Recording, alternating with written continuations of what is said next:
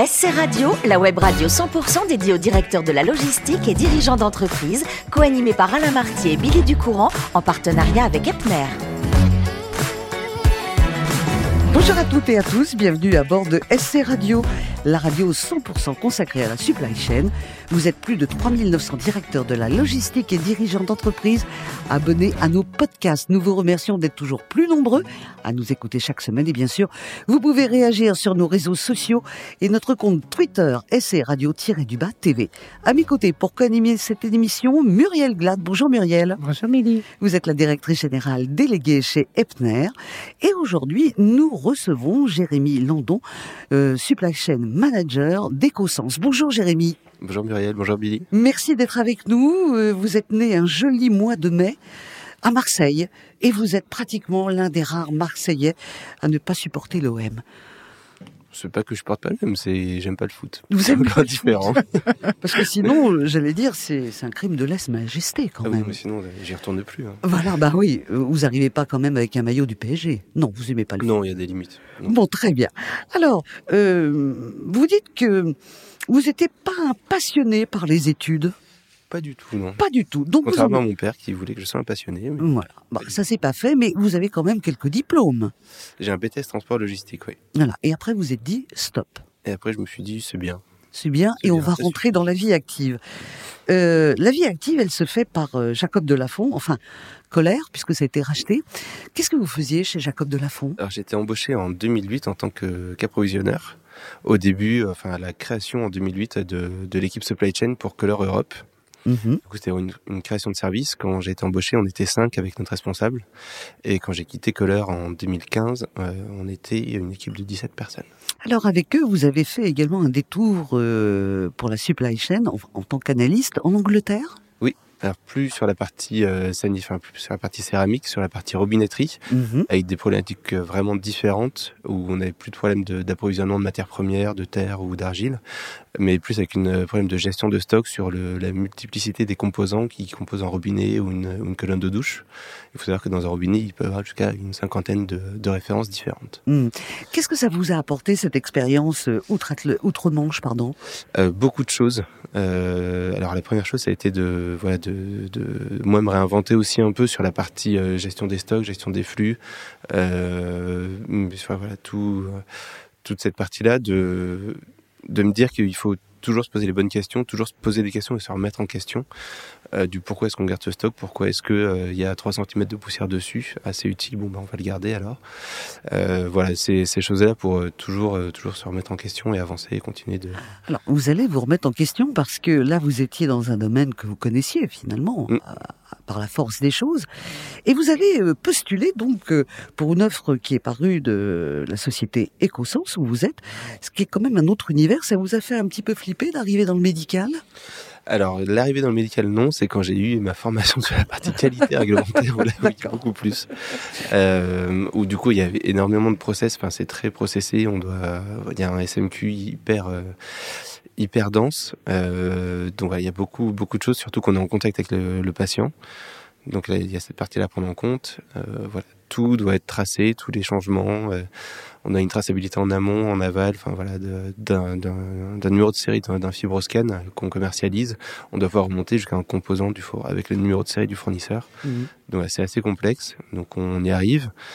Euh, on doit se moderniser, on doit se digitaliser. On le sait. On a beaucoup de défis encore qui nous attendent. Mais voilà, on, on continue d'avancer. Le plus motivant pour vous en prenant ce poste, c'est que vous veniez pour une création de poste. Il y avait tout à faire. Il y a tout à faire. Il y a toujours euh, beaucoup de choses à faire. Quand vous dites une création de poste, il y avait tout à faire. euh, c'est, euh, il n'y avait pas de supply?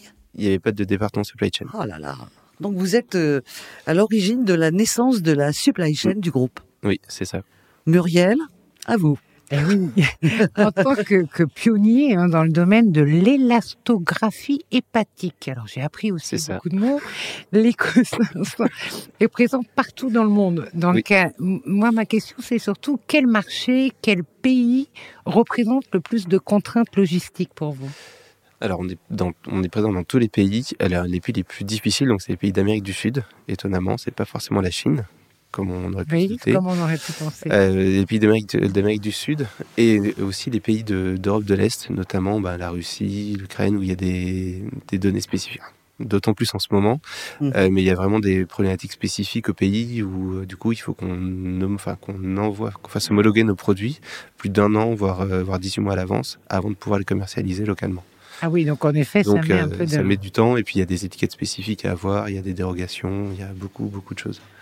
D'accord. Et alors justement, face aux crises majeures de, de ces derniers mois, évidemment, on a parlé de, de la crise euh, en, Ukraine, mais la crise sanitaire aussi, la pénurie des semi-conducteurs qu'on qu'on connaît également. Comment, euh, comment l'entreprise a-t-elle adapté sa supply chain face à ces différents événements? Alors on a fait quelque chose que j'avais jamais connu avant, on a créé du stock de composants pour essayer de justement éviter les ruptures. Donc là aujourd'hui on, travaille énormément avec, enfin de, de manière très agile avec euh, avec notre équipe R&D, notre équipe méthode aussi, pour essayer de trouver aussi des alternatives quand nos fournisseurs ne peuvent plus nous, livrer les produits. Et en fait on passe aujourd'hui des commandes à 24, 36 mois d'avance. Donc là on a bouclé les marchés de 2023, on est en train de préparer 2024 sur la partie approvisionnement. Ah oui, c'est beaucoup d'anticipation. Beaucoup d'anticipation et voilà, beaucoup de coordination aussi avec les fournisseurs, parce que du coup on travaille de- vraiment en équipe, en partenariat avec nos fournisseurs, euh, pour les aider à trouver aussi des sources de, de matières premières, des sources de composants et autres. Donc, Oui, c'est-à-dire que vous les accompagnez eux-mêmes. pour ben, on s'accompagne mutuellement pour que Ah. eux puissent aussi produire nos, nos cartes électroniques et voilà tout, tout ce qui va bien pour qu'on puisse continuer de commercialiser les fibroscan. D'accord.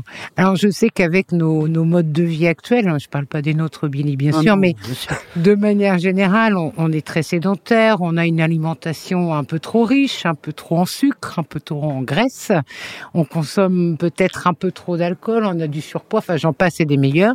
Les maladies du foie ont donc beaucoup évolué et tendent à se multiplier. Et pourquoi je parle de ça? Parce que notamment, on parle de la maladie du foie gras, Mm.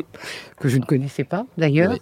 Euh, mais, mais quelles sont donc les perspectives d'innovation de vos outils et de leur impact de demain dans la logistique face à cette maladie particulièrement? Alors pour, pour Ecosens, l'idée c'est de, de vraiment de, de venir dans, dans la santé publique, dans, dans la prévention, d'éviter. Parce qu'en fait, les maladies du foie sont des maladies silencieuses. En gros, quand on se rend compte, c'est trop tard. Enfin, c'est trop tard.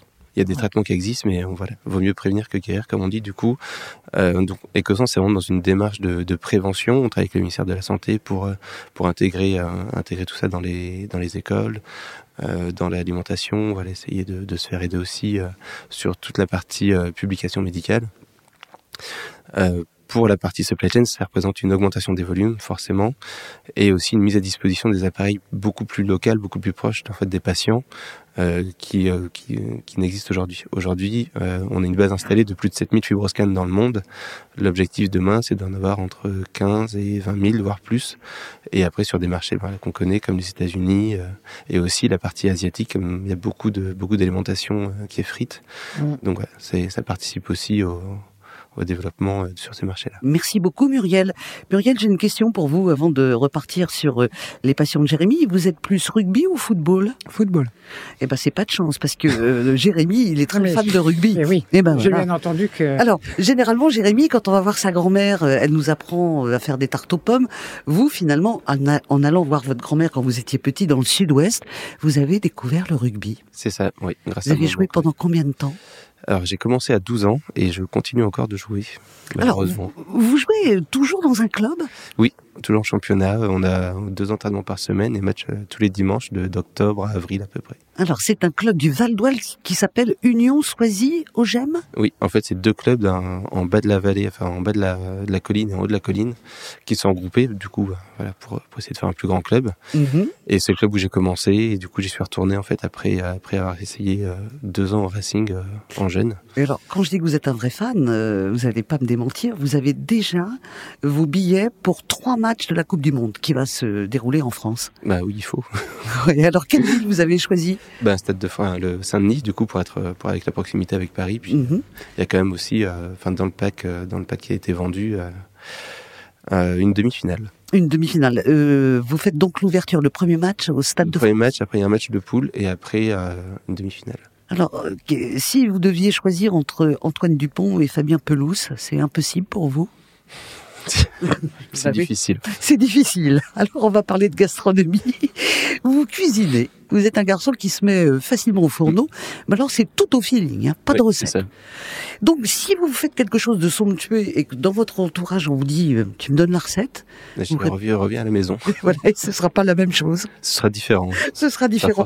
Qu'est-ce que vous aimez cuisiner des, des, des plats euh, du terroir ou, ou des choses plus aériennes euh? Un peu de tout. Un peu vraiment de un peu de tout, ouais. C'est vraiment feeling euh, par, rapport à, par rapport à ce qu'on a envie sur le moment. Quoi. Voilà. Et surtout ce que je trouve au marché. Surtout ce que vous trouvez au marché. Donc ce seront de, de très très bons produits en Mm. plus. Oui, on essaye. Alors on, va euh, après la d'être. Vous, vous allez aussi à la rencontre des vignerons? Oui. Ça c'est quelque chose qui vous passionne? Vous discutez avec eux? Moi, je discute avec eux, j'aime beaucoup le vin. Le vin, enfin, pas beaucoup le, le boire aussi. Oui. Mais aussi le, enfin, le terroir, voilà, toute, toute la tradition aussi familiale que ça représente pour eux, tout ce que, tout, ce- enfin, tout le cœur qu'ils mettent aussi en fait dans leur travail. Et euh, un prochain challenge, ce serait peut-être de travailler dans la supply chain viticole. Oui, Ah ouais, ce serait pas mal ça. c'est pas mal. ouais. Et, et dans les vins que vous aimez, on retrouve euh, le Languedoc, quoi. Beaucoup de Languedoc. Le Languedoc. Alors on va parler musique maintenant. hein. Euh, vous aimez le rock, alors que tous vos potes, vous êtes d'une génération où ils aimaient tous le rap.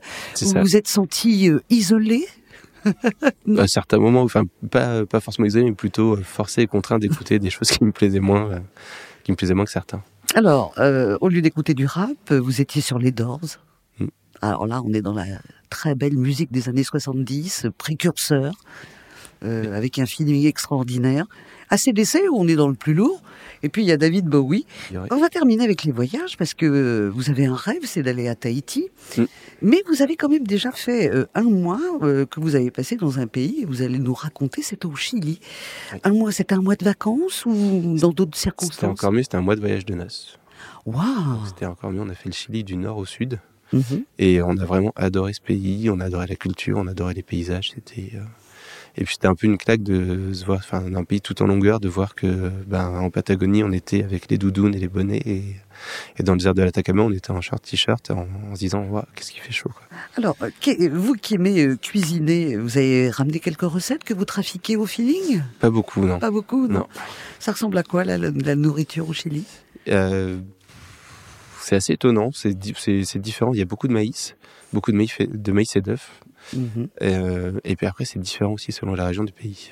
D'accord. Donc, on, on peut dire que vous avez fait les choses à l'envers, parce que généralement, pour un voyage de noces, on, on se dit on va aller sur une plage idyllique à Tahiti. Vous avez fait euh, tout le pays, euh, nord-sud du Chili. Mais c'est votre prochain rêve, ça. Prochain voyage.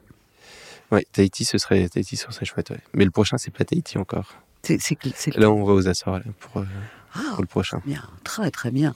Vive euh, la sortie de ce Covid qui nous fait revoyager et revoir le monde et en tous les cas toutes ces cultures. Merci infiniment Jérémy. Merci à vous. Merci à vous Muriel. C'est la fin de ce- cette émission de SC Radio. Retrouvez toute notre actualité sur nos comptes Twitter et LinkedIn. On se donne rendez-vous mercredi prochain 14h précise pour accueillir un nouvel invité. L'invité de la semaine de SC Radio, une production b2b radio.tv en partenariat avec Epner.